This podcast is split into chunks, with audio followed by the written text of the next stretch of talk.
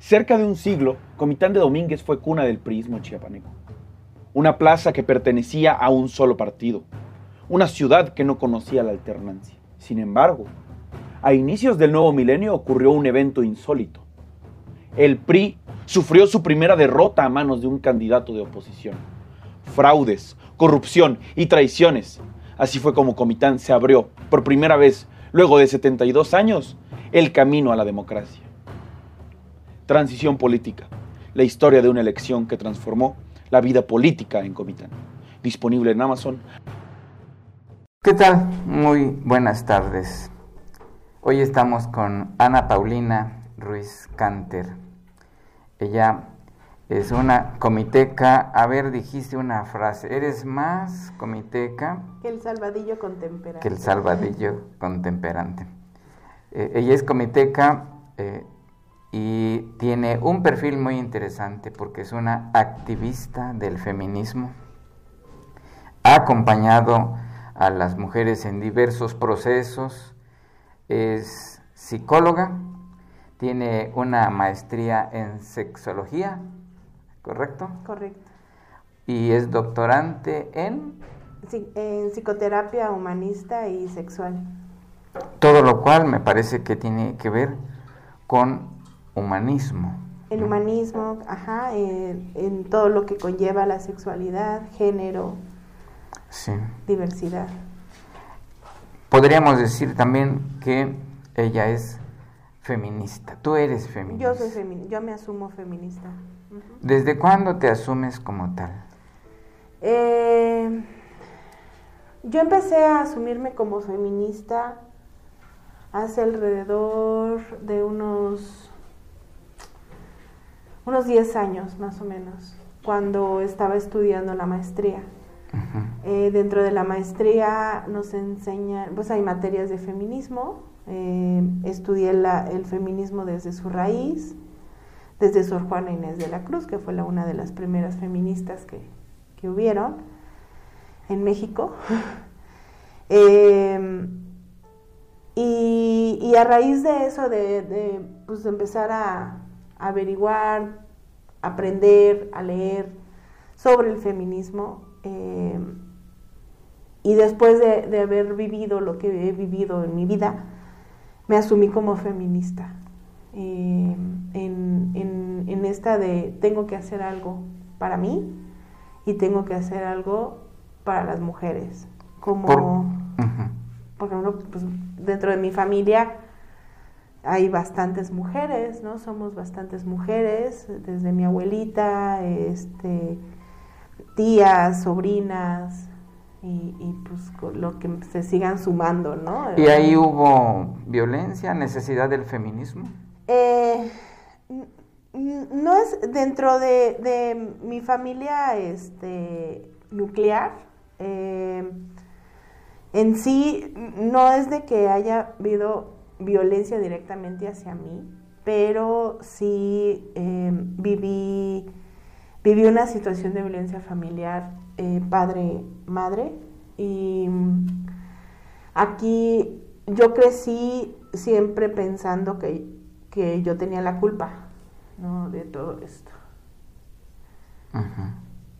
y, pues entonces siento yo que, la educación que, yo busqué, eh, lo que sigo estudiando, ha sido para ayudarme en, no sentirme tan vulnerable, en sentirme más libre de pensamiento y de vida, donde, donde sé muy bien que yo no tengo la culpa cuando una pareja este, tiene problemas, ¿no?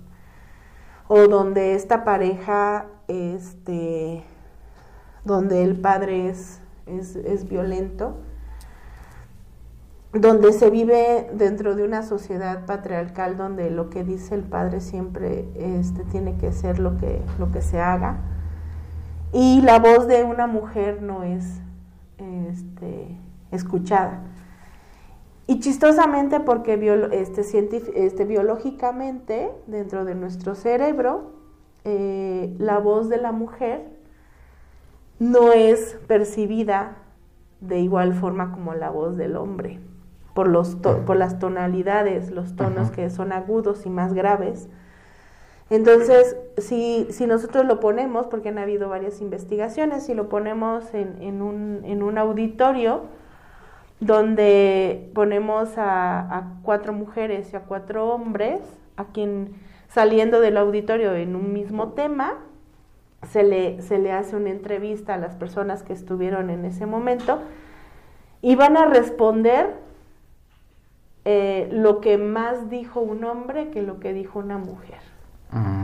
Es chistoso porque pues biológicamente desde ahí viene, pero sabemos bien que un hombre y una mujer eh, son seres humanos y son personas que tienen los mismos derechos sociales, que tienen las mismas capacidades, eso que dicen de que una mujer cuida mejor a un bebé es completamente, son frases patriarcales. Es un prejuicio. Eh, son frases patriarcales, son educación patriarcal donde, donde se deslindan del cuidado. ¿Por qué? Porque desde muy chiquitas a nosotros nos, nos, nos educan a cuidar, a proteger, a estar siempre en segundo plano. Y, y aquella mujer que decide salir adelante, este, ocupar un espacio donde regularmente es ocupada por un hombre, es mal vista o es criticada o llegó por ahí porque es querida o porque es familiar o pero nunca van a ver las capacidades que tienen también estas personas. Nunca por sus méritos. Nunca por los méritos. Y, hoy en día hay varias, varias este, que están, que ahorita ya tiene un nombre eso, eh, y se llama violencia política por género, eh, donde, donde a una mujer no le, no le dan el crédito necesario para ocupar ese espacio. O si busca ocupar un espacio, siempre la denigran porque es mujer, ¿no?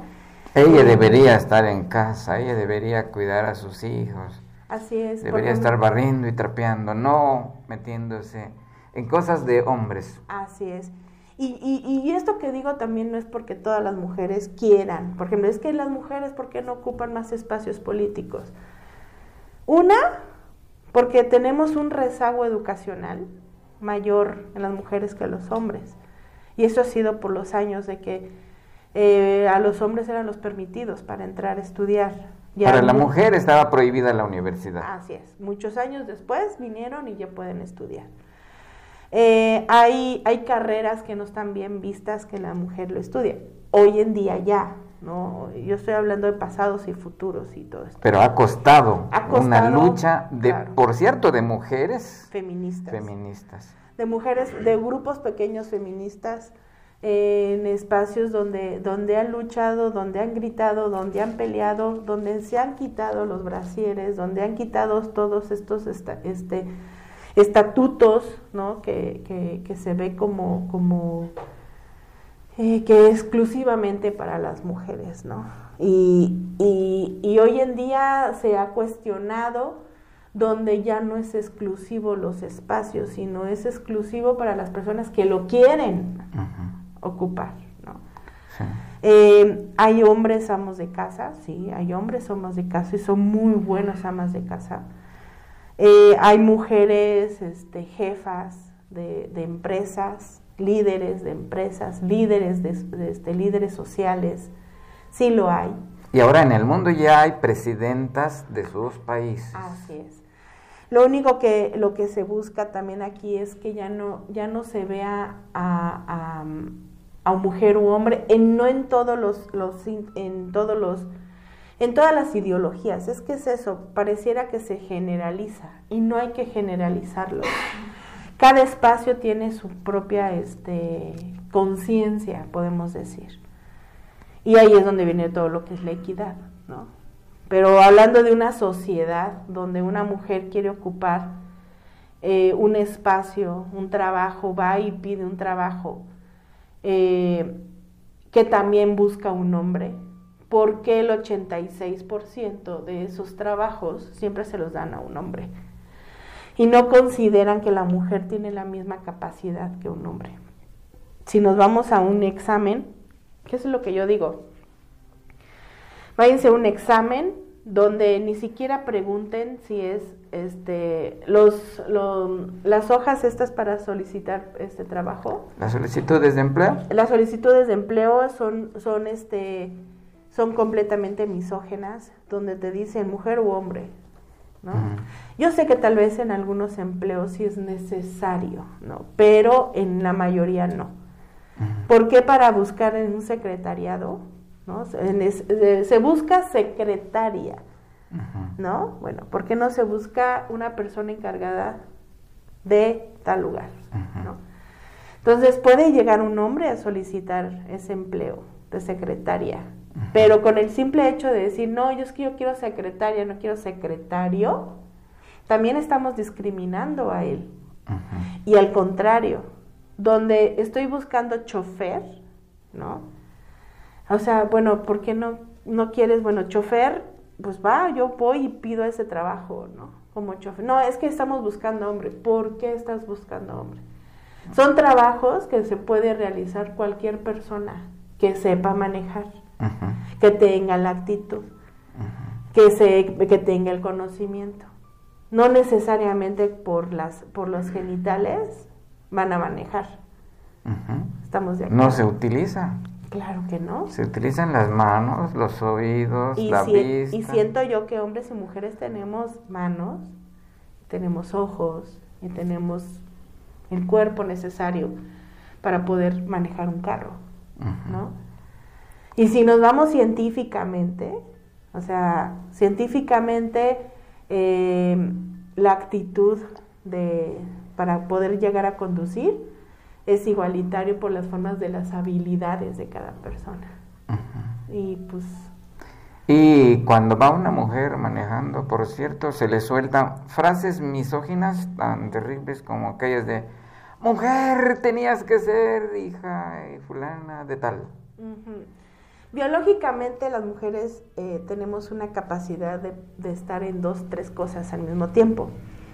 Por eso dicen que, este, que las mujeres eh, cuidan mejor a los bebés. ¿Por qué? Porque podemos estar cocinando, podemos estar este, cambiando una llanta, ¿no? Podemos ir manejando y estamos cuidando a los niños, ¿no? Tenemos esta reacción de mil por hora. Que lo contrario, biológicamente, que los hombres, ellos se enfocan nada más en una sola cosa. Y lo hacen bien, ¿no? Y también nosotros podemos estar en dos cosas y también lo hacemos muy bien. Aquí el problema está que como socialmente nos han inculcado el cuidado de los niños, entonces las mujeres van cuidando, van manejando y van cuidando, entonces en un desvío, en un cambio, se puede llegar a uno a chocar, pero eso nos puede pasar a todas y a todos. ¿no? Entonces todas estas frases son educacionales y misógenas. ¿El feminismo es necesario? Sí, es necesario porque son movimientos sociales, son movimientos este, para buscar espacios, así como, como las organizaciones de, los docentes, eh, como las organizaciones este, indígenas, ¿no? que también buscan derechos, buscan espacios. El, el, movimiento feminista es un movimiento social que busca espacios y busca derechos para las mujeres. Así es. Nace del machismo, de la cultura patriarcal y em, del sometimiento que se vive por parte de la mujer en nuestra sociedad. Nace, nace eh, en busca de, espacios, ¿sí? nace eh, en busca de, de, oportunidades. Nace el feminismo por, por una mujer que dijo, yo quiero salir, yo quiero trabajar, yo quiero estudiar, yo quiero otras cosas que no, que de lo que hace mi madre no me gusta, yo quiero hacer otras cosas. Y se encuentra que no le es permitido, ¿no? Por ejemplo, como el movimiento este, de la raza negra, de, los negros en Estados Unidos, donde a los negros no les daban permiso de, de subir a un transporte, no les daban permiso de estudiar, no les daban permiso. Imagínate aquellas mujeres negras, mujeres una, y todavía negras. Doble opresión. Doble opresión. Entonces, eh, pues ese es, es, otro tipo de feminismo también, ¿no? Y porque vamos a encontrar varios feminismos, porque no todas las mujeres somos iguales, no todas las sociedades somos iguales, y no todos y todas vivimos lo mismo. Entonces, eh, ser feminista es aquella eh, movimiento en búsqueda de, de oportunidades para las personas. Por ejemplo, quizá para muchas chicas actualmente, votar es algo que ocurre cada tres o cada seis años, pero las mujeres no comenzaron a votar sino hasta 1953. 53. Y antes, solo los varones. Así es. Y en 1953 todavía, este, todavía dan la oportunidad ¿no? de que una mujer pueda votar, que no fue hasta en 1957 que se votó, pero, o en 1955, no recuerdo bien, pero lo que dice ahí es de que la mujer que va a votar tiene que ser casada. O sea, condiciones, acotado el derecho de la mujer a votar. Así es. Así es, o sea, las personas, en las mujeres que, que este, les vamos a dar la oportunidad, que también esa es una frase muy machista, donde yo les doy la oportunidad a las mujeres de ser libres. Yo les doy la oportunidad de que trabajen. E, e, esa palabra de yo les doy la oportunidad, o sea, y más si viene de un hombre, es decir, a ver, discúlpame, yo no quiero que tú me des la oportunidad. Yo, me de, yo, yo lo que quiero es de que me dejen para que yo pueda escoger si quiero esa oportunidad, ¿no? O sea, no necesito de un hombre que me venga a ayudar. Yo no necesito de un hombre que me, que me abra la puerta. hablando socialmente, porque pues hay muchas mujeres nos gusta que nos abran la puerta cuando es románticamente, ¿no? Cuando hay una relación en pareja. Pero socialmente no necesitamos que alguien, y menos un hombre, venga y nos diga, este, yo te voy a dar la oportunidad de crecer. A ver, no necesito que un hombre venga y me dé la oportunidad de crecer. No se necesita del permiso. No. Hay que arrebatar el derecho o la oportunidad. Hay que simplemente, dar la simplemente tiene que estar. Es estar, o sea, es la sociedad. La sociedad nos da las mismas oportunidades a todas y a todos. ¿Qué, eh, qué, qué, pasó, por ejemplo, cuando, cuando escriben lo que son los derechos del hombre? Porque anteriormente así se llamaban. Derechos del hombre. Pues la misma sociedad, el mismo gobierno se va dando cuenta que los derechos del hombre no son para todos ni todas, nada más para los hombres. Eh, la salud no era dirigida hacia toda la población, nada más era hacia los hombres. Las mujeres no teníamos la oportunidad de poder accesar a un servicio de salud. No teníamos la oportunidad de accesar a un, a un servicio de educación. Entonces, o no teníamos también lo que son dentro de los derechos, la oportunidad de trabajar.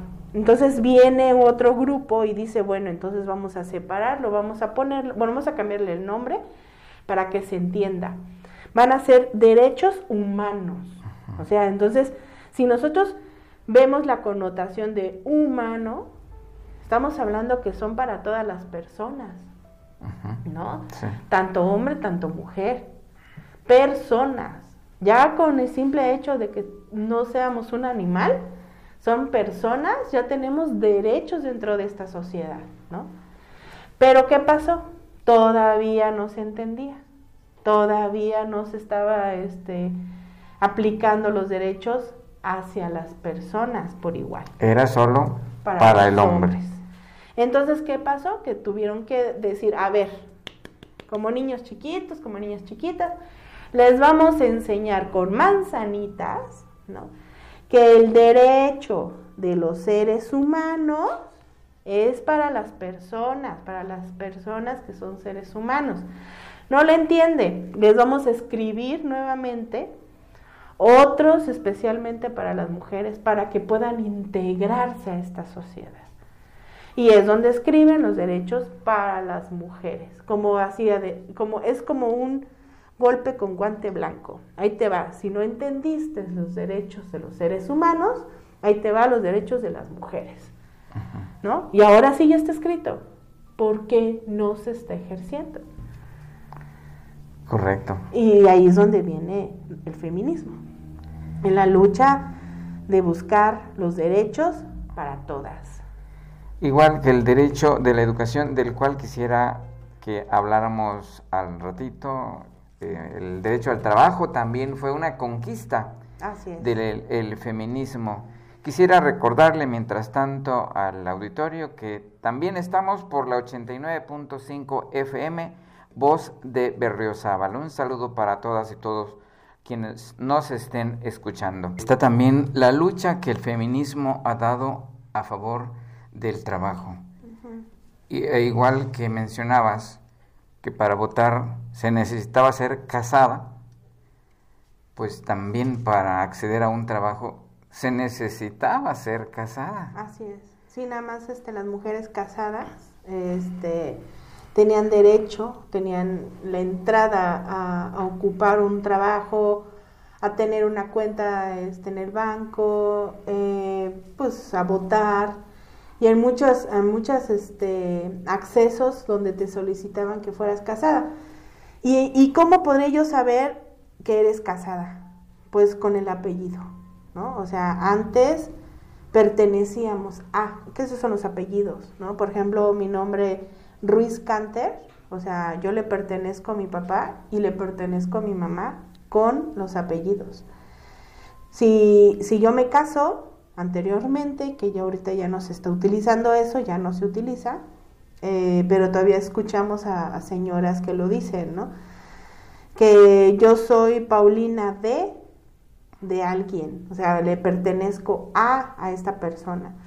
Entonces, cuando ibas a solicitar un préstamo al banco, entonces te preguntaban, ¿cómo se llama? Ah, pues mi nombre es Ana Paulina de Ruiz. Ah, ok. Entonces ahí es donde te dabas cuenta que ya estaba casada y que tenía el respaldo de un hombre porque la palabra de un hombre valía más que la palabra de una mujer. Incluso todavía muchos lo utilizan hoy en día y lo he escuchado en, personas mayores, donde la palabra de un hombre vale más, ¿no? Que mil razones, o sea, hasta incluso hay frases y son versos y... Y de ahí, de ahí resulta que, la palabra de un hombre valía más que la palabra de una mujer. O sea, en, cuando, cuando se hacían los trueques, que anteriormente no se manejaba tanto este, monetariamente, es de, bueno, pero ¿quién te respalda? ¿no? ¿Quién, quién, este, ¿Quién está atrás de ti? Y tiene que ser un hombre. Lamentablemente también el ingreso el salario no se lo daban a ella, se lo daban al esposo. Ah, sí, y tristemente actualmente, hoy ocurre que hay señores que controlan el dinero en la casa, lo administran e inclusive el salario de su esposa. Hoy estamos ya en 2020. 2020 Pero bueno, digamos que tal vez en las zonas, este, en las zonas urbanas ya no se manejan tanto, ¿no? Porque tal vez ahorita mucha gente, la gente que nos está viendo, nos está escuchando, va a decir, no, pero eso no pasa en mi casa, aquí en mi casa manda la mujer, ¿no? O sea, ah, no, eso es mentira, que aquí ya no hay patriarcado. ¿Y quién lo dice? Lo dice el hombre. Pregúntenle a la mujer, ¿no? A ver si, no, es que mi marido me, me da mi sueldo, me da un sueldo o me da mi gasto, como dirían, es que ya me dio mi gasto, como niña chiquita pidiendo gasto a los papás, ¿no? Em, como menor de edad, increíble. Como menor de edad, así es que así así es como se ve. Si, no, si nosotros nos imaginamos el, el, cómo, el cómo la sociedad ve a la mujer, lo ve como una niña, donde tiene que pedir permiso. Por ejemplo, yo todavía hace mucho, hace unos años eh, amigas casadas que se casaron muy jóvenes y, decía yo, pues no, pues yo, yo estoy en mi plena juventud, ¿no? Así de, pues vamos al antro, vamos a divertirnos, no tienes hijos, vamos, ¿no? Avísale a tu marido y vamos. No es que le tengo que pedir permiso. Oye, si no es tu papá, ¿no? No es tu papá para que le pidas permiso. Yo le pido permiso a mi papá y eso desde los 13 años dejé de pedir permiso porque yo decidí salirme, ¿no? O sea, o cambiar mi forma, mi libertad, buscar una libertad. Entonces tú no sufriste aquello de que como es mujer, no puede venir después de las 9 de la noche, tiene que venir Ah, no, temprano. Sí, sí, sí. A- al muchacho puede venir a las 12 de la noche, a la 1 de la madrugada, no importa. ¿No? ¿Sufriste eso? Sí, sí, claro, sí, sí, sí. Y, y, y dentro de una sociedad donde de madre y padre me decían que por ser una mujer no me podía yo tener, no me podía yo exponer, ¿no? Donde eh, llegaba tarde y me decían que ya era una cualquiera, ¿no? Eh, donde me subajaban por, por quererme divertir, ¿no? Y, y que no pasaba, no pasaba eh, en- al contrario con mi hermano, ¿no? Que tal vez también, por ejemplo, si lo justificamos, podría ser que siempre se busca una justificación, ¿no? Pues que yo era la chiquita, mujer, y pues mi hermano era el hombre mayor, ¿no?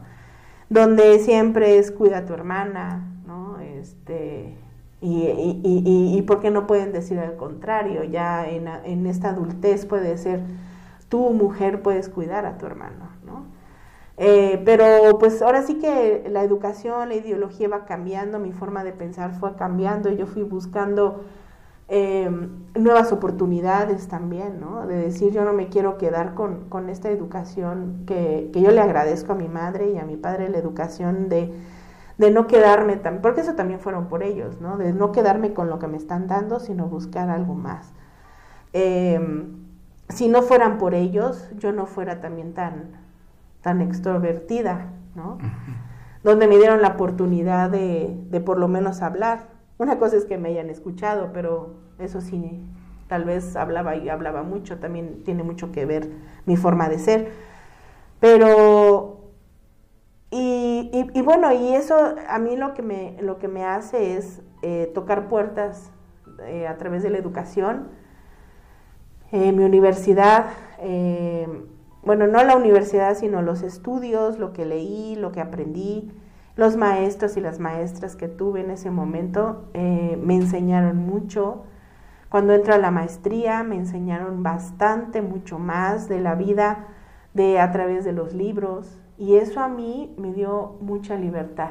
O sea, la educación es importante. Sí, en esta importante. lucha en contra del ma- machismo, Así en es. contra de la cultura patriarcal, Así es. en contra de la violencia que sufre la mujer y la discriminación, la educación es muy importante. Para mí hoy en día la educación te da alas, como dirían ahí un famoso, este, una famosa bebida. Te da alas porque te da la oportunidad de elegir la información, si no, si a muchos les da, o muchas le, les hace ruido la palabra educación, eh, para mí sería la información, ¿no? Eh, tener información de primera mano es fundamental.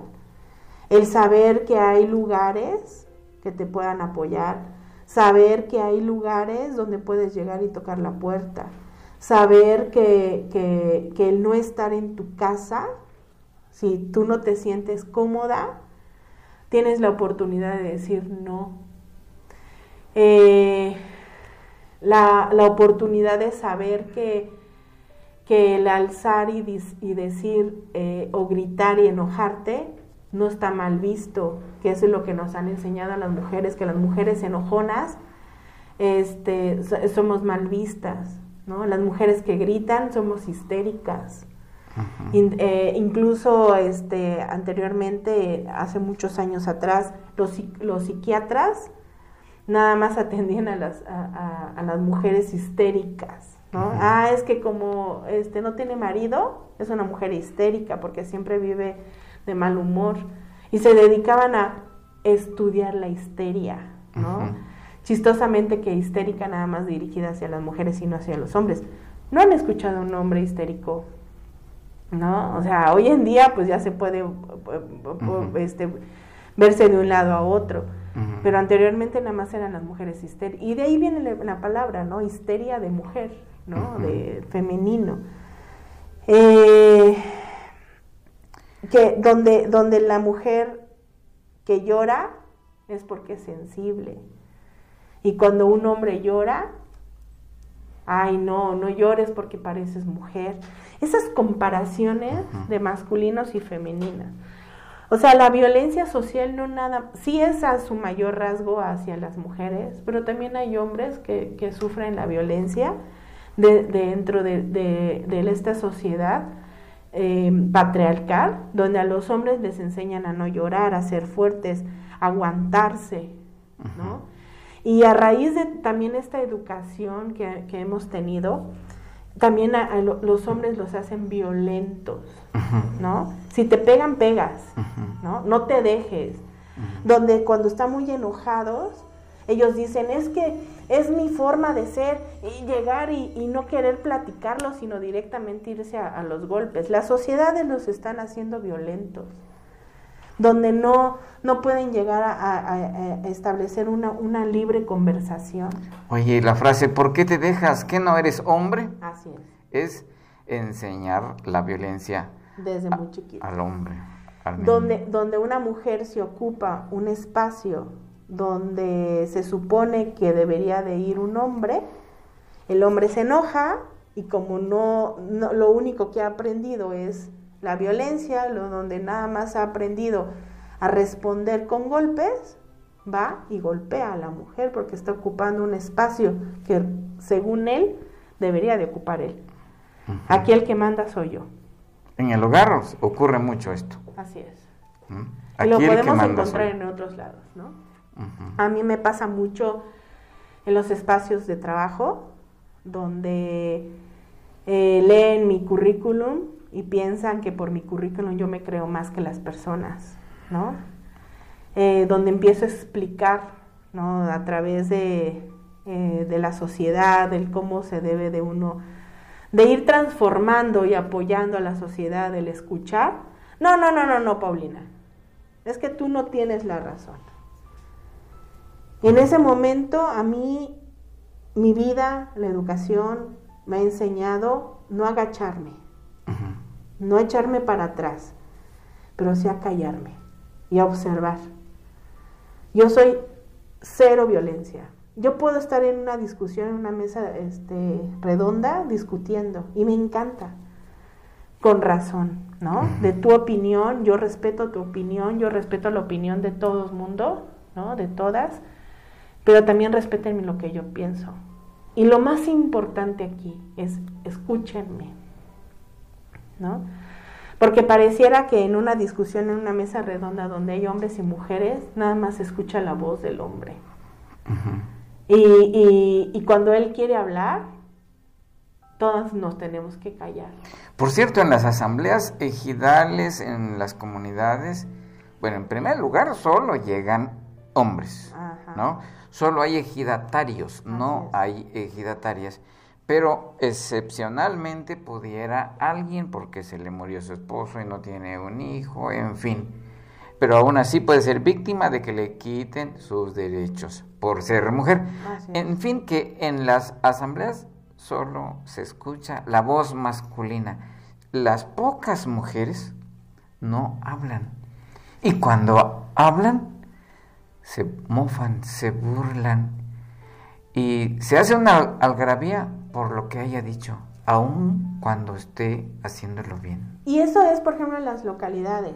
Y también lo vemos en el urbano, donde tal vez no directamente se están burlando de la señora que se paró a hablar, o de la mujer que se paró a hablar, pero sí entre compas, entre hombres, de, ay, esa mujer debería estar en su casa, ¿no? Sí. ¿Por qué existe esa, esa forma o, eso, o esa forma de dirigirse hacia la otra persona?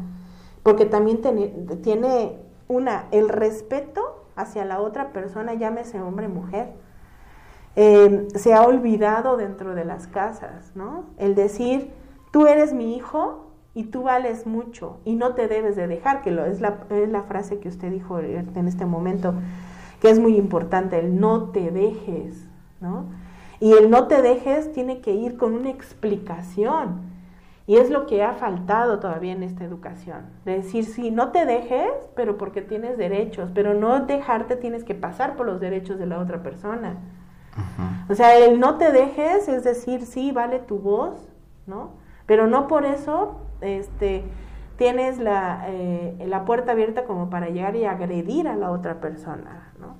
Y son muchos contextos Y el problema aquí es que encontramos una sociedad donde generalizan todos los contextos y no es así. Cada contexto, cada idea, cada forma, cada vida, cada persona es completamente diferente. Entonces no se puede llegar a, idealizar a que donde todas las mujeres feministas somos agresivas, donde todas las mujeres feministas somos machorras, donde todas las mujeres feministas odiamos a los hombres. también ya les inventaron la palabra feminazi. La palabra feminazi es que si, si nosotros la analizamos, es un insulto directamente hacia, hacia la ideología nazi. ¿Qué hacía los, la, ideología nazi? Mataba lo que no entraba en su, en su idea, ¿no? Y nosotros no llegamos a matar, lo que nosotros queremos es salvar la vida del ser humano. En, hoy en día, desde la alerta de género, ¿no? Donde a las mujeres nos están matando. Sí, sabemos que estadísticamente que hay más hombres que mueren, que los matan y los asesinan, sí. Pero ¿por qué asesinan a las mujeres? En donde a las mujeres nos matan por el simple hecho de ser, mujeres. Nada más donde el simple hecho de que como nos ven menos, nos ven niñas, nos ven que no valemos dentro de una sociedad. ¿De dónde viene la idea del que no valemos dentro de una sociedad? Ni siquiera valemos para poder sacar un préstamo de un banco, no, ni siquiera para eso servimos. Así es como nos ven, ¿no? Entonces, ¿para qué vives? Si no me das lo que yo quiero, no me voy a dejar. Y en este no dejarme te mato, te agredo, te insulto. Y te, y te, y te digo a través de mis golpes que quien manda aquí soy yo. Yo soy el rey de, la selva. Porque muchas veces cuando, cuando escuchas a un hombre justificar su hecho o su acción, siempre te dice, es que somos animales, ¿no? Porque el rey de la selva debe de ser un animal, un feroz. Son instintos. El instinto del animal. A ver, no somos animales. Es que venimos del mono. A ver, no somos animales. Son creencias y educación que nos han ido inculcando eh, décadas y décadas y décadas para seguir menospreciando la voz y la imagen de una mujer. Y donde el hombre siempre tiene la razón. Y su justificación es que el instinto animal es el que los hace violar. Es donde el instinto animal es el que hace para golpear. Es que me sacó de mis casillas. ¿Qué casillas? O sea, ¿qué no piensas? A mí cuando una, cuando una persona me llegue y me dice, lo que pasa es que mi marido está loco, no, no está loco, está bien cuerdo. Aquí el problema es que nadie le ha enseñado que las acciones tienen consecuencias. Y esas acciones vienen dentro de un derecho social, donde a ti te tocan, donde si a ti te lastiman, si donde a ti te matan, hay supuestamente un espacio judicial, policíaco y de justicia que tiene que hacer justicia para esta persona. Porque vivimos en una sociedad.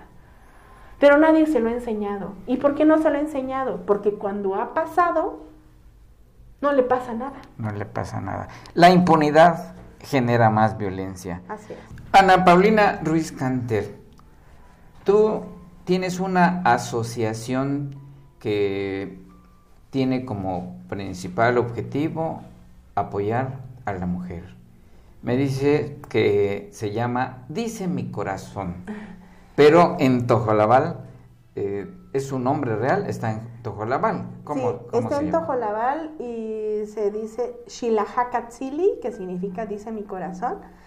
Eh, la asociación nace desde, desde el interés y ahora sí que la oportunidad que yo tuve en mi vida de, poder accesar a la educación es darle la oportunidad a las demás personas a accesar a esta educación.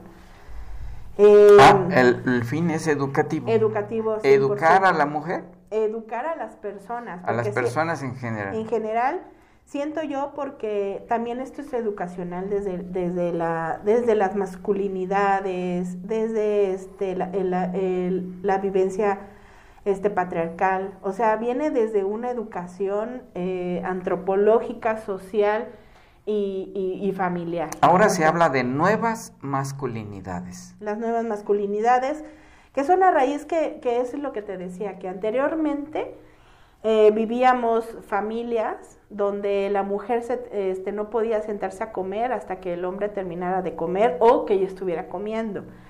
Tal vez hoy en día ya no, ¿no? Ya no, ya no se, se ve en estas familias donde la niña tenía que levantar los platos y lavar los platos y hacer el quehacer mientras eh, este, los hermanos o el papá está viendo televisión, ¿no? Eh, tal vez ya no vemos hoy en día donde la niña ya no va a estudiar, donde ya no es tan importante ir a la escuela.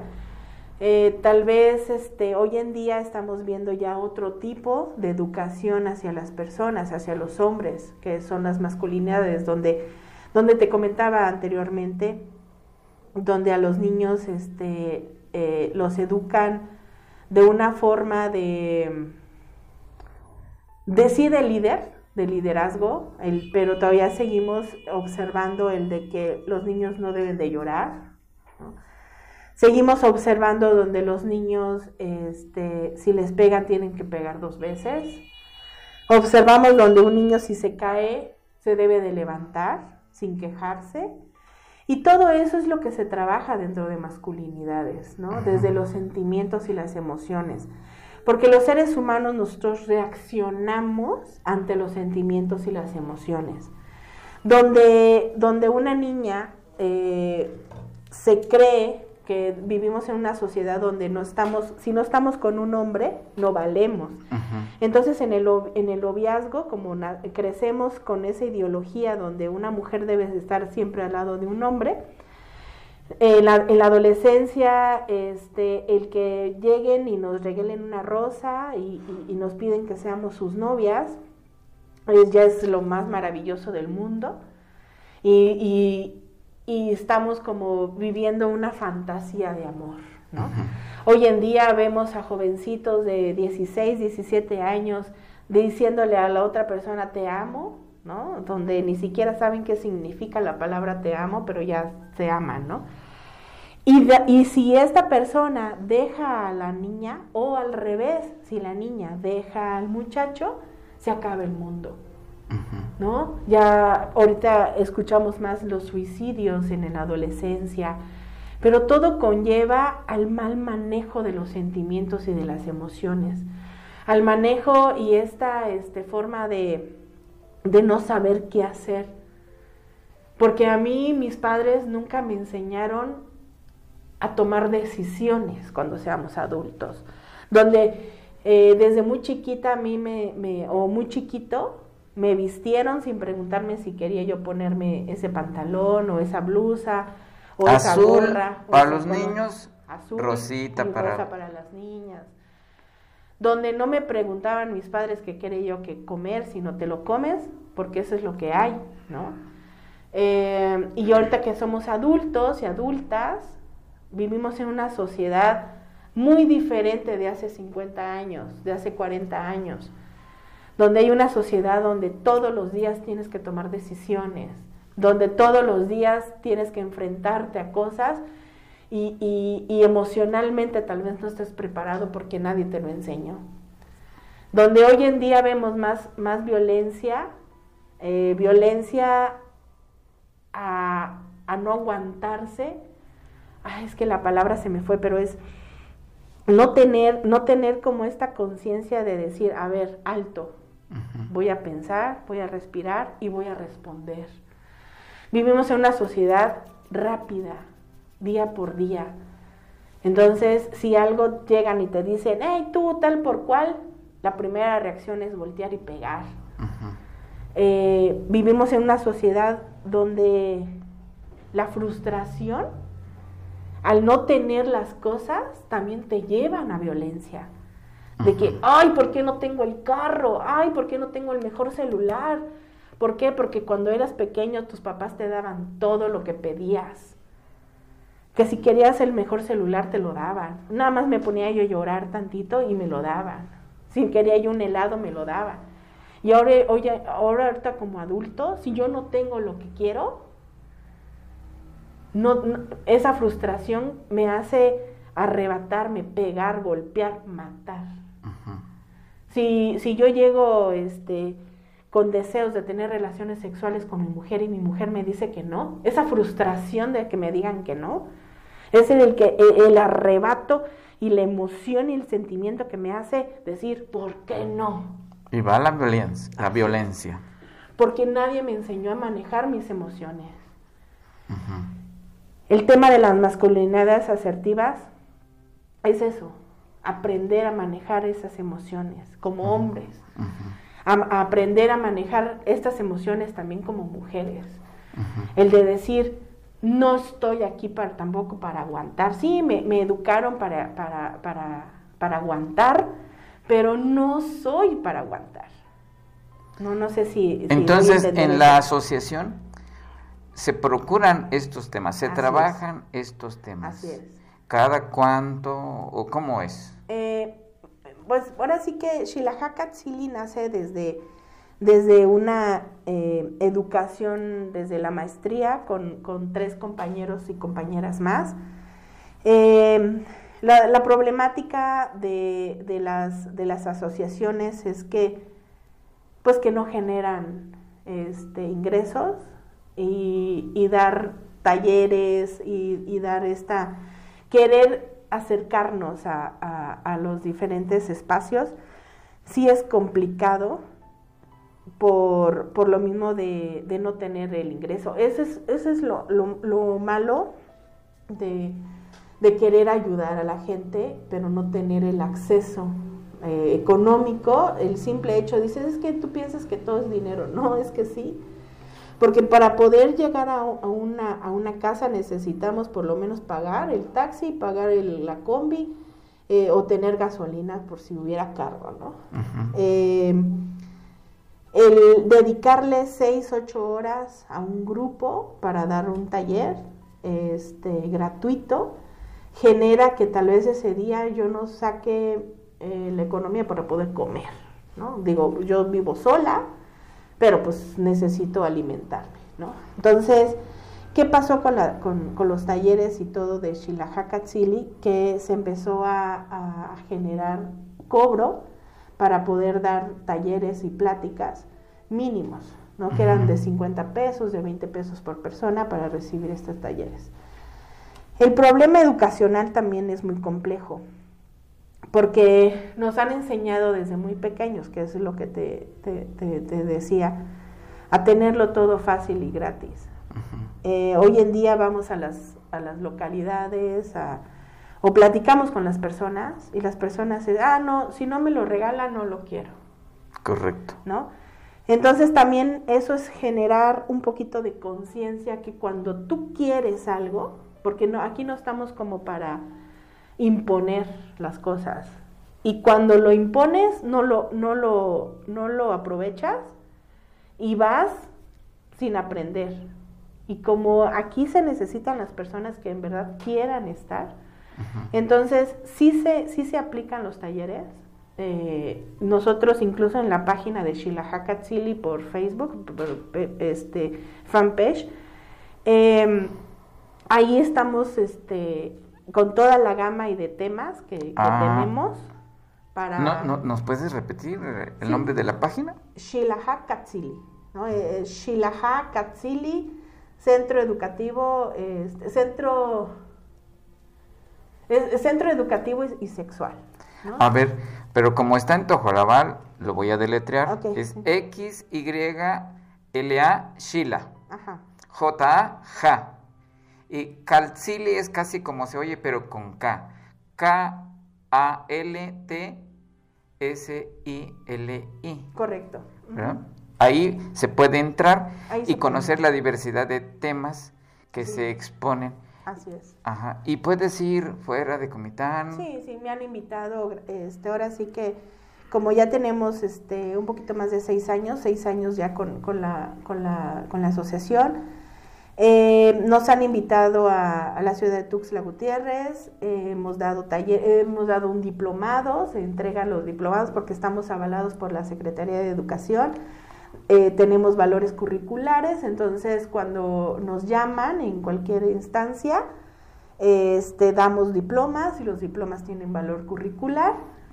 este, nosotros capacitamos, damos orientación, talleres, cursos, diplomados, incluso estamos ahorita en pláticas para traer la maestría de sexología para acá, Comitán. Eh, ¿A través de alguna universidad o a través, de la asociación? No, a través de la universidad con colaboración de la asociación. Eh, es, es, un poquito difícil, como, como te platicaba, porque las personas piensan que pagar una educación no, no amerita pagar tanto este, tu propia educación. Eh, entonces, gratuito, nosotros ya no damos talleres gratuitos. Yo al principio daba talleres, pero porque tenía yo un trabajo, que trabajé como, directo, como delegada del DIF. Entonces, mientras estuve como delegada del DIF, sí se otorgaban talleres, cursos, pláticas gratuitas. Eh, pero ya a raíz de, de, salirme, pues ya no, ya no recibí un sueldo.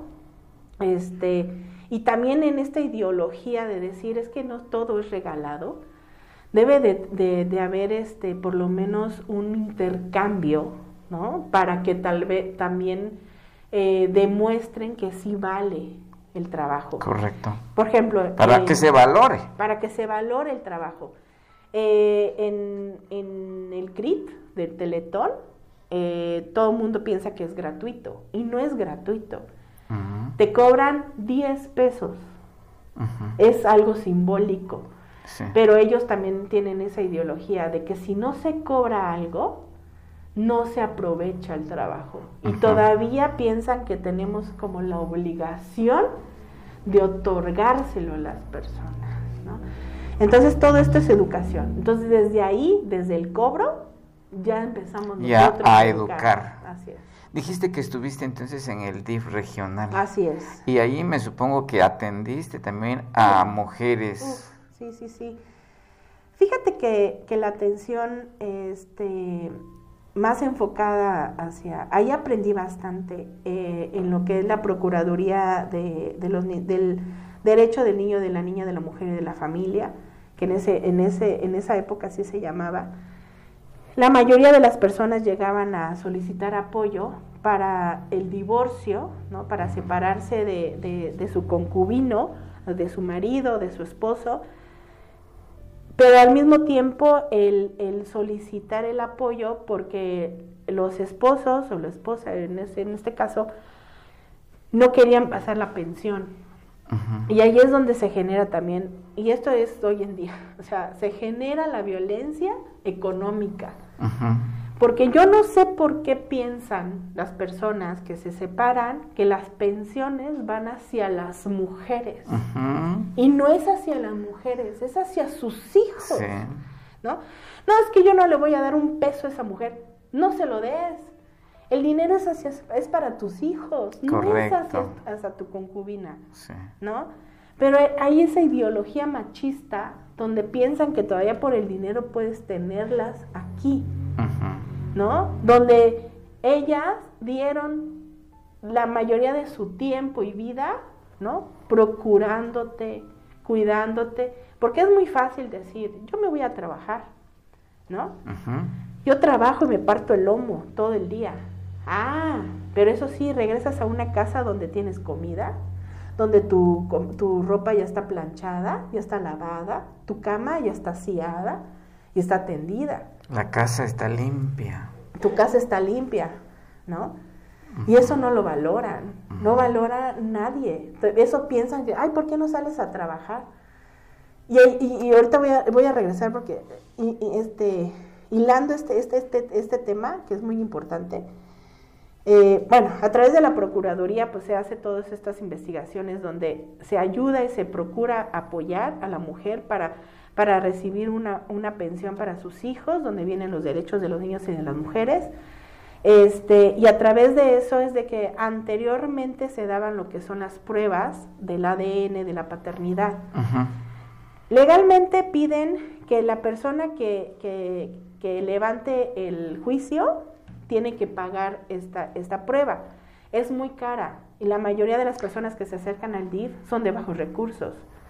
Eh, la más económica que te sale casi en 18 mil pesos. Y ahorita el gobierno ya no lo tiene. Que es, un, que es este que debería de tenerlo pero no lo tienen. Que por economía bla bla bla. Entonces lo que se hacía es gestionar y ayudar a todas estas mujeres para que accesaran a esta prueba y ahora sí este llevar a juicio al señor para que este pudiera este apuntar a su hijo, que es un, que es un derecho hacia el niño por identidad, y que le pasaran pensión por sus hijos. Por cierto, ahorita el presidente municipal de Bochil debería ir y hacerse la prueba porque no quiere admitir que el retoño de 11 meses de una de sus novias no quiere admitir que es su hijo. Pero también ahí, o sea, él, él puede decir yo no quiero, pero ante la ley el juez tiene que determinar, mandar este, un, una, una acta, no sé cómo bien los términos legales, como se les dice,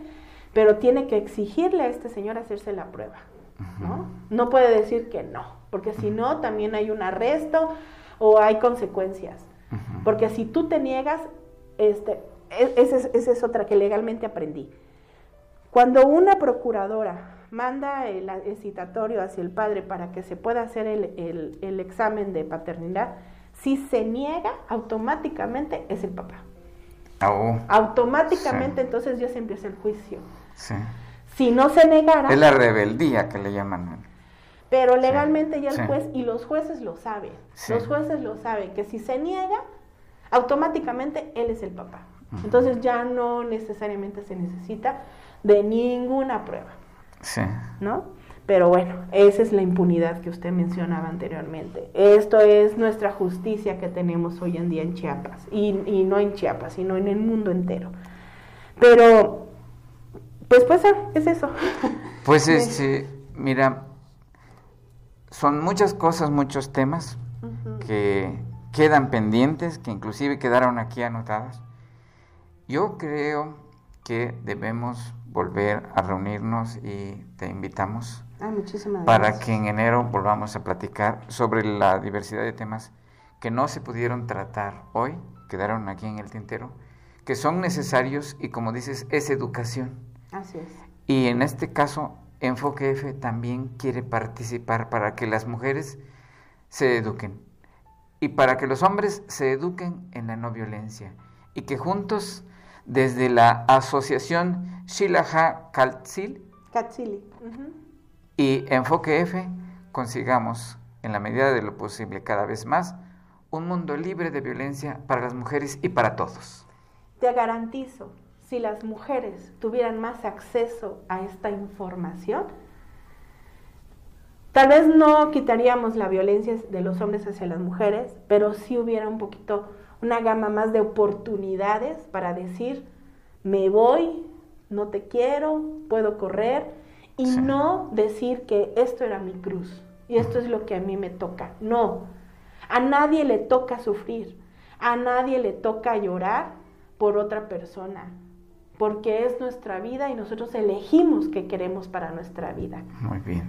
Así que pueden haber muchas oportunidades. Lo único que nos falta es que alguien o la misma sociedad o el mismo gobierno, quien sea, demos esta oportunidad a las personas de accesar a esta información. Entonces quedamos que para enero volvemos claro, a con mucho gusto, yo encantada. Paletas La Morita te invita a probar los más ricos postres helados de Comitán. Prueba nuestras paletas de nanche curtido, pistache o chimbo, todas hechas con frutas naturales. Pedidos al número 963-126-2016 o en nuestra página de Facebook Paletas La Morita, elaboradas en casa. Cerca de un siglo, Comitán de Domínguez fue cuna del priismo chiapaneco. Una plaza que pertenecía a un solo partido. Una ciudad que no conocía la alternancia. Sin embargo, a inicios del nuevo milenio ocurrió un evento insólito. el PRI sufrió su primera derrota a manos de un candidato de oposición. Fraudes, corrupción y traiciones. Así fue como Comitán se abrió, por primera vez, luego de 72 años, el camino a la democracia. Transición política, la historia de una elección que transformó la vida política en Comitán. Disponible en Amazon